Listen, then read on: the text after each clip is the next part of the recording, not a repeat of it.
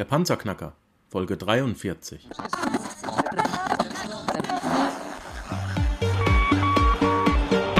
Hallo zusammen, ich bin Markus, willkommen beim Panzerknacker Podcast. Lass uns loslegen. Wenn du mich zum ersten Mal hörst, danke ich dir fürs Kommen. Wir reden hier über Geld, das erforderliche Mindset, finanzielle Freiheit und alles, was dazugehört. Und jetzt lass uns in die Show starten. Ein neuer Tag, eine neue Episode, ein neues Interview. Hier bei mir in der Panzerknackerzentrale sitzt heute ein ganz besonderer Gast, hinter dem bin ich schon ein bisschen länger her, er wusste es nur noch nicht. Er ist nämlich der erfolgreichste Schweizer Boxer aller Zeiten. Neben mir sitzt hier der Stefan Angern. Seit Stefan, stell dich doch einfach mal selber vor. Du bist ehemaliger Boxweltmeister im Cruisergewicht und das ist wie schwer? Stimmt beides nicht, aber ich sag's nochmal. ist eine nette Vorstellung. ich bin der erfolgreichste Schweizer Boxer der letzten 100 Jahre, weil es hat nämlich mal eine gegeben, 1898, der Frank Erne, der ist ausgewandert auf, nach USA und ist dann dort Weltmeister im Leichtgewicht worden, über mehrere Jahre. Und äh, der ist wirklich Weltmeister gewesen. Ich bin nie Weltmeister geworden. Ich habe zweimal gegen Ralf Rocchiciani boxt. Einmal habe ich wirklich verloren, einmal haben sie mich beschissen. Und mein grosser Sieg ist eigentlich nachher über den Thorsten Mike, der Nachfolger vom Henry Maske. Der habe ich in Rente geschickt, der hat dann in Runde 9 aufgegeben.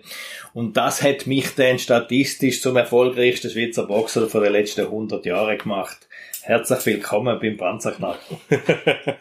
ja, schön, dass du da bist. Ich find's, ich find's Hammer, dass du dich einmal sogar, äh, äh, dass du dich überhaupt gemeldet hast und äh, dass du dann gesagt hast, ich, ich möchte das noch persönlich machen. Vielen, vielen Dank dafür. Ähm, warum lade ich hier im Panzerknacker einen Boxer ein? Es ähm, geht darum, dass du zwar im Sport recht erfolgreich warst auf finanzieller Ebene, hat es damals aber nicht ganz wirklich geklappt. Kannst du uns die Geschichte dazu mal kurz umreißen? Ja, natürlich. Ich bin, äh, ich bin damals äh, Schweizer Meister geworden 1988 bei den Amateuren. Dann wollte ich eigentlich aufhören wegen Heirat und meine Frau hat schon ein Kind gehabt, wo sieben Jahre alt ist, ich musste arbeiten. Und dann habe ich im Fernsehen aber äh, einen Boxkampf gesehen zwischen dem Sugar Ray Leonard, das ist so ein bekannter Amerikaner, und dem äh, Kanadier Don Lalonde, hat der geheißen. Der hat ausgesehen wie ich, lange blonde Haare damals. und ich hatte gedacht, Mann, jetzt kommt der drei Millionen über, kann nicht besser boxen wie ich, und mich hat das immer schon gejuckt. Ich habe gesagt, ich muss es nochmal probieren, und ich habe dann wirklich eine Profikarriere gemacht, auch sehr eine erfolgreiche Profikarriere. Ich denke, der, der Rocky Chani hat 10, 15 Millionen verdient und, und ich äh, habe 500.000 Schulden gemacht. Das liegt aber einfach rein am Land. In der Schweiz gibt's nichts. Es hat schon das Fernseher kein Geld, dann gibt's keine Sponsoren, dann gibt's keinen Manager. Das Rad dreht einfach nicht. Und so habe ich von Anfang an einfach müssen schauen, wie kann ich das machen, wo muss selber was riskieren, sonst findet es nicht statt. Dann wiederum kannst du mal was machen im Ausland, wo du fixe Gas überkommst. Das ist dann wieder gut gewesen. Und aber im Endeffekt habe ich natürlich äh, mit der Zeit dann eine Familie gehabt mit vier Kindern, das Haus. Ich habe immer äh, auf Zukunft geschafft, weil ich gesagt habe, mit Boxen kann man eine Million verdienen. Und haben dann auch wirklich zwischendurch viel Geld verdient gegen den Thorsten. Einmal 350.000 also am Abend, da ist der richtige Weg gewesen. Nachdem wäre ich eigentlich Nummer eins Herausforderer für den Weltmeister, für den nächsten Weltmeisterkampf gegen Amerikaner. Das Ganze ist in Deutschland natürlich schon Betrug gewesen, weil sie gemeint haben, der Mai gönnt. Der hätte den Kampf dann überkommen, ich nicht. Und so bin ich nachher wieder dreimal verletzt gewesen. So eine Kampfvorbereitung kostet 30, 35.000 mal drei, bist sofort wieder bei 100 im Minus. Dann hast du, dann ich einen Kampf in der Schweiz äh, riskieren. Dort hat es über Nacht 150.000 Miese gegeben, weil einfach keine Leute gekommen sind. Das ist so Glückssache.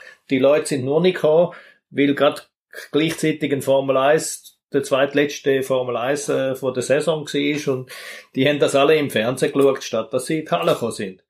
Eine Rekordquote im Fernsehen, nie da gewesen, aber in der Halle so wenig Leute und wir haben 150.000 Verlust gemacht an einem Abend. Und das Ganze ist so eine lange Geschichte und ist einfach nicht das richtige Land für meinen Sport und das ist in der Schweiz aber bei sehr vielen Sportarten so. Wir haben da sehr viele Weltmeister, wo wirklich gar kein Geld haben.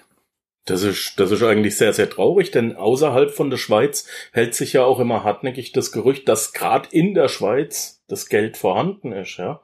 Wir haben ja auch hier Spitzenlöhne, aber für den Sport ist komischerweise nicht da und du musstest, musstest tatsächlich dein eigenes Geld riskieren, um deinen Traum leben zu können. Ganz genau so. Aber hätte ich es nicht gemacht, hätte es nicht stattgefunden.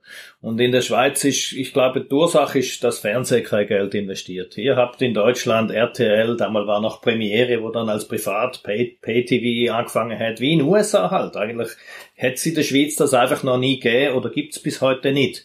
In Deutschland ist ja zwar auch schon zum Teil wieder am Zusammenbrechen, aber man hat mit dem jetzt 10, 20 Jahre große Masse an Menschen können bewegen, sehr viel Geld, kostet der Werbung 300.000 eine halbe Minute oder sowas, oder? Und das ist alles Illusion, wenn das Fernsehen nicht mitspielt. Und wir haben einfach immer das Beste daraus gemacht, ist auch eine super Zeit gewesen. Würde nichts anderes machen, weil man es vorher ja nicht gewusst hat.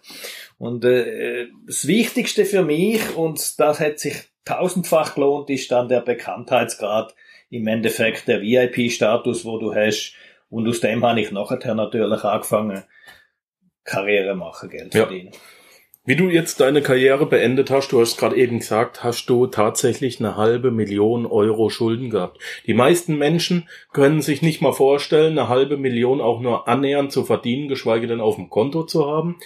Du hast gerade eben auch schon gesagt, du bist jemand, du bist ein Mensch, der groß denkt, ja. Mhm. Du hast schon einen riesen Horizont äh, und sagst, ich will nicht 10.000 verdienen, ich will nicht 15 verdienen, ich will eine Million verdienen, ich will auch drei Millionen verdienen und ich werde das auch machen. Ähm, wie geht man mit einer halben Million Euro Schulden um und weiß gleichzeitig, dass man eigentlich seine Haupteinnahmequelle, mit der man das ja schon vorher verdienen wollte, ne, Profiboxer, und weiß, dass man die Einnahmequelle jetzt nicht mehr hat. Ja gut, weißt, es ist, sind ganz genau sind 434.000 Schweizer Franken gewesen. Mhm. Aber das ist ja auch Grössenordnung, ist ungefähr die gleiche, oder? Und nachher haben wir eigentlich alle professionelle Leute, die mir haben wollen helfen und derer habe ich ganz viele gehabt, haben wollen, dass ich Konkurs anmelde, Privatkonkurs und und äh, oder sie hätten mir geholfen, das alles auszukaufen, weißt, bei den Leuten vorbeigehen, sagen 20 Prozent per Saldo aller Ansprüche und das habe ich mich einfach geweigert. Ich habe gesagt, hey, das ist eine Schweinerei. Der Bodenleger hat einen Teppich gemacht, hat da 15.000 Stutz zu gut von mir und jetzt soll ich dem sagen, du, für 3.000 per Saldo aller Ansprüche. Ich habe mich aus Prinzip gegen das gewehrt. Es ist im Nachhinein eine schlechte Entscheidung gewesen, da kommen wir viel später drauf, aber dem Moment ist einfach emotional gewesen von mir. Ich habe gesagt, ich hasse die, die Scheißkerle, die zwei, drei, vier, fünf Mal Konkurs machen und immer gleich wieder eine neue Firma irgendwo machen und die Leute bescheißen. Ich habe so ein bisschen gedacht, das will ich nicht und habe mich einfach geweigert. Ich habe das Telefon genommen, habe den Leuten angerufen, wo ich Schulden hatte, die Situation erklärt, habe gesagt, schauen Sie, so ist es, ich möchte das gern zurückzahlen.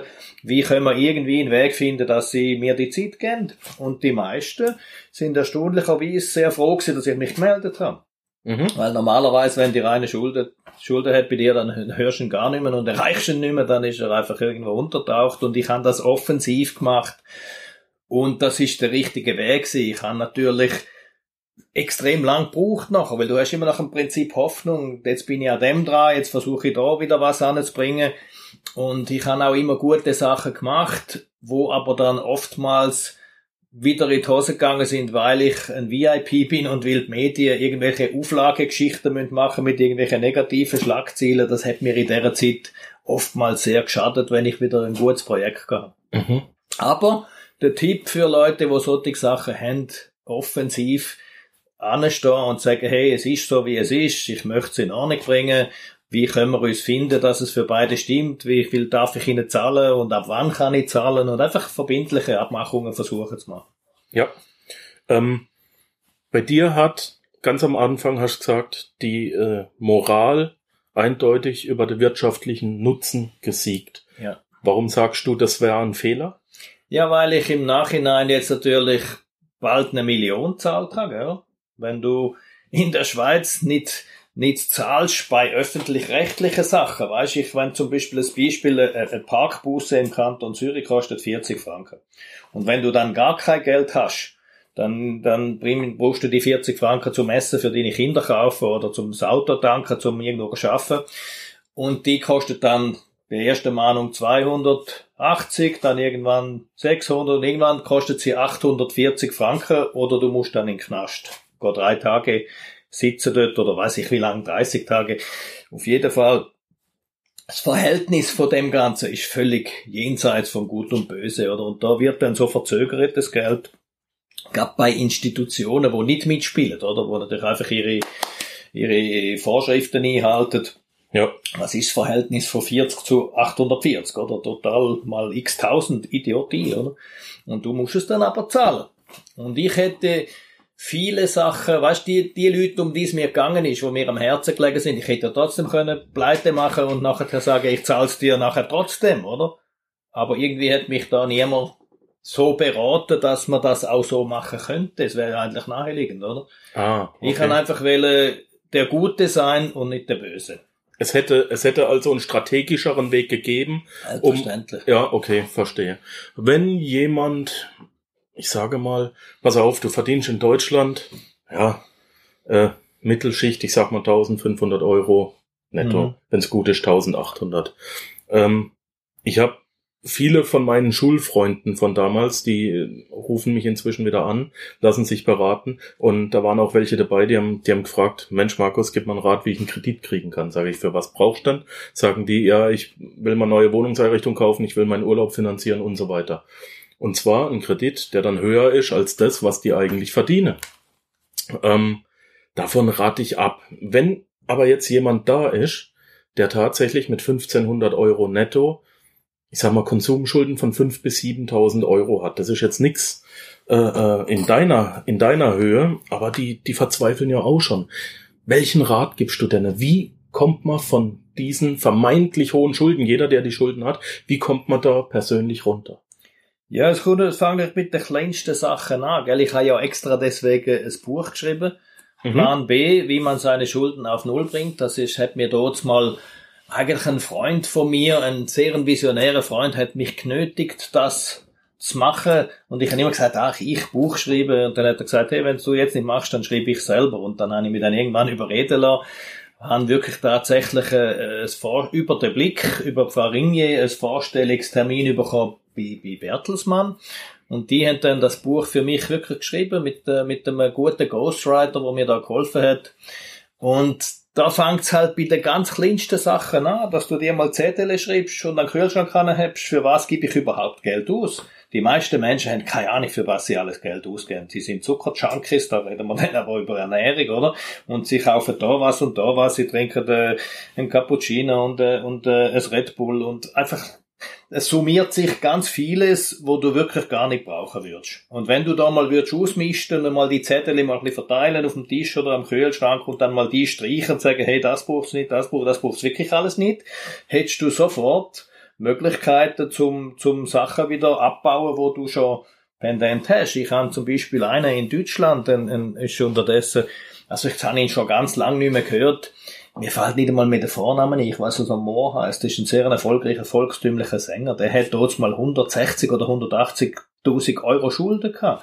Der hat mit meinem Buch alles auf Null abgebracht und unterdessen ist er wieder in der Erfolgs-, in der Gewinnzone sehr erfolgreich und hat mir immer angelötet, was er vom Buch jetzt gerade am machen ist. Das ist ja ein einfacher Plan, wo du bei klein anfängst und dann immer ein bisschen mehr und ein bisschen mehr. Es ist ja, das Buch ist aufgebaut wie ein Boxkampf von Runde mhm. 1 bis 12, oder? und eigentlich musst du einfach mal vor dem Spiegel stehen, musst mal ehrlich sein mit dir selber, musst mal die Hose runterlassen und sagen, und so gang ich es jetzt auch an, oder? Statt schlechtes Gewissen haben oder lügen oder sich verleumden oder verschwinden oder das ist alles Mist, oder? Und wenn du mal mit kleinen Sachen anfängst und siehst, das funktioniert, jetzt habe ich 100 Euro gespart im Monat, wo ich sonst nicht ausgebe, oder? Dann kann ich mit diesen 100 Euro erstens mal wieder mal was machen für mich, vielleicht 30 Euro für mich nicht, zum mal essen, wo ich sonst nicht würde gehen. Und dann 30 Euro tue ich auf die Seite zum Sparen gegen Führer und mit den restlichen 40 zahle ich jetzt mal was, wo ich bis jetzt nie haben können. Das gibt dir ein gutes Gefühl, oder? Und wenn du den ersten Schritt mal geschafft hast, dann bist du auch fähig, weiter an dem zu machen, weil du nicht mehr dich als Loser anschaust, sondern auf die Siegerstraße kommst. Und das ist eigentlich der Plan. Sehr gut, sehr gut. Ich habe das Buch hier vor mir liegen. Plan B, wie man seine Schulden auf Null bringt, der Ratgeber von einem, der es wissen muss. Das ist ein Tipp an die Panzerknacker, äh, die es brauchen, sollten das lesen. Das ist jetzt aber gar nicht so einfach, denn aktuell wird dieses Buch nicht mehr aufgelegt. Ich persönlich bin sehr, sehr froh, dass ich an ein Exemplar rangekommen bin. Ähm, eventuell wird es in der Zukunft dieses Buch wieder geben. Äh, wer es haben möchte, hm, kann sich mal bei mir melden. Ich habe vielleicht eine Möglichkeit, da noch gebraucht ranzukommen. Ich muss mal schauen. Ähm, es wird aber aktuell nicht mehr aufgelegt vom Verlag Bertelsmann. Eventuell kriegen wir das wieder hin, wenn sich also 3000 Panzerknacker jetzt melden und die wollen es haben. Stefan, dann druckst du das neue. Ist gut? Selbstverständlich. Ich denke sowieso, dass man dann irgendwann mal mit dem wieder mehr draus machen sollte, weil es ist echt ein gutes Hilfsbuch und es, es sind so viele Menschen mir geschrieben, wie ihnen das geholfen hat, halt einfach mal bei sich selber anzufangen, statt irgendwo eine Alibi-Übung machen, wo man sich wieder selber anlügt. Im Boxen musst du ehrlich sein mit dir selber, sonst kommst du nie an die Spitzen. Mhm. Und so habe ich das auch mit den Schulden angeschaut. Weißt du, wer, wer Schulden hat, fängt eigentlich gleichzeitig an lügen. Ja. Das schäme mich, das muss keiner wissen und, und das gibt so einen, einen inneren Gerade auch in der Schweiz, ne? Ja, in der Schweiz sowieso. Ich, Man redet ich über da, Geld. Nein, ich habe da sehr eine gute Geschichte drüber zu dem Thema Schulden in der Schweiz. Weißt ich bin ja ein echter Superstar gewesen. So, wir haben alle aufgeschaut, in der Schule, im Dorf, wo wir gewohnt haben. Die Kinder haben alle wollen zu uns spielen, weil und an dem Tag, wo ich mich geoutet habe, dass ich 250.000 Schulden habe, das ist noch früher gewesen, oder? Wo ich gesagt habe, ich brauche jetzt einen Investor. Die Fußballvereine, die haben alle Investoren gefunden, die einen Return of Invest Plan gemacht haben. Ich habe so einen gesucht, habe gesagt, hey, lass uns das machen. Und von dem Tag an hat mit meinen Kindern nie mehr etwas zu tun haben. Die sind in der Schule gemobbt worden. Die älteste ist da in der fünften Klasse, die hat müssen zum Psychologen nachher jede Woche, weißt Im Nachhinein hat sie sich stärker gemacht, wie sie je war, oder? Aber dazu mal ist das eine Katastrophe gewesen. Vom Heldensockel runter, nur weil du ehrlich bist, oder? Da hat man mal gesehen, wie, wie Nachholbedarf in dem Thema überhaupt besteht. Im reichen Land Schweiz Schulden hat, da muss man sich schämen, das darf man nicht sagen. Und du, das sind Geschichten passiert, das kannst du dir gar nicht vorstellen, gell? Aber es hat mir klar gezeigt, ich weiß ja, dass heute 70 Prozent der Leute Schulden haben, oder? Aber es tut keiner der gleiche. Sie fahren mit dem teuren geleasten Mercedes, wo gerade noch knapp die Leasingrate überhaupt irgendwie wenn können zahlen und schämen sich eigentlich, aber man muss den Eindruck erwecken gegen aussen, es sei alles gut, oder? Mehr wie 15, 20 Prozent haben kein Geld. Alle anderen haben alle Sorgen und müssen schauen, wie komme ich irgendwie über die Runde. Ganz genau. Sehe ich ähnlich, sehe ich ähnlich. Was war in deinem Leben die wichtigere Erfahrung? Boxen oder Schulden? Ähm, ja, natürlich Boxen, weil Boxen hat mich zu dem gemacht, was ich bin. Mhm. Im Boxen, weißt ich, ich bin wie jeder andere auch. Ich bin in der Schule gewesen, ich habe mein Leben gehabt und ich habe immer eine große Schnorre gehabt. Du machst anderen was vor, was du gar nicht bist. Im Großen und Ganzen dunkt, dunkt, willst was erscheinen. Die meisten Menschen, wo dir begegnet, da siehst du nur die Maske, oder? Und sie möchten die Maske, die Maske auch nicht ablegen, weil sie würden sich ja gar nicht dich so näher an sie anlassen, oder? Und im Boxen musst du deine eigene Maske natürlich einfach total wegtun. Du musst Viertel Blut, wie wir sagen, und sonst, sonst wirst du nie. Splitternackt auf Hochdeutsch. Sonst wirst du nie siegen, oder? Weil du, es gibt, es mag keine Lügen ertragen. In einem Fußballclub bist du vielleicht noch das Elfte, da kannst du dich mal noch verstecken und einmal der andere rennen lassen, aber im Ring bist du ganz allein. Mhm. Und wenn du die Auseinandersetzung mit dir selber nicht gönnst, dann wirst du nie Weltspitze werden. Und das ist das, was mir schon am allermeisten brauchte. Das andere ist dann eigentlich ein, ein leidiges Übel gewesen, wo ich gerne verzichtet hätte drauf, oder? Im Nachhinein ist es schon gut, dass ich auch dort viel gelernt habe. Ich jetzt, wo ich viel Geld habe, gang ich ganz anders mit dem um. Ich würde nie mehr so, ich habe dort mal sehr viel Fehler gemacht, zum Beispiel aus Unwissenheit, weißt? Dann habe ich wieder irgendwo Freunde gehabt, wo ich auch mit ne etwas, etwas abmachen dass, dass sie mir helfen mit irgendwelchen Plänen, wie man es kann rückfinanzieren. Dann habe ich da 100.000 bekommen von einem. Dann habe ich am nächsten Tag habe ich 100.000 Schulden gezahlt. Und bin gerade wieder pleite gewesen. weil ich es einfach nicht besser gewusst habe. Ich habe es gut gemeint, oder? Möglichst viel in Ordnung bringen, möglichst viel gut machen. Anstatt, wie ich es vorher schon gesagt habe, weißt, ein Drittel da, ein Drittel da und vielleicht mit 40 Prozent Abzahlungspläne machen, wo dann dir auch Luft geben, oder? Wo Ja. du was Neues kannst bauen, wo du auch wieder mal zum Leben kommst. Wie soll ich mit einem Schuldner reden? Ja, also einfach ehrlich halt, oder? Telefon Also in der Hand, ehrlich oder Ja. beim Vorbeigehen? Eigentlich von beiden Seiten, oder? Der, wo das Geld gut hat, wenn er, wenn er dich wirklich erreicht, der soll auch verständnisvoll, aber auch streng sein, oder? Ja. Und der, wo das Geld schuldet, der soll, soll ehrlich halt sein. Weißt, es nützt nichts, wenn ich dir verspreche, ich zahle bis Ende der Woche 200, wenn ich die gar nicht habe. Ja.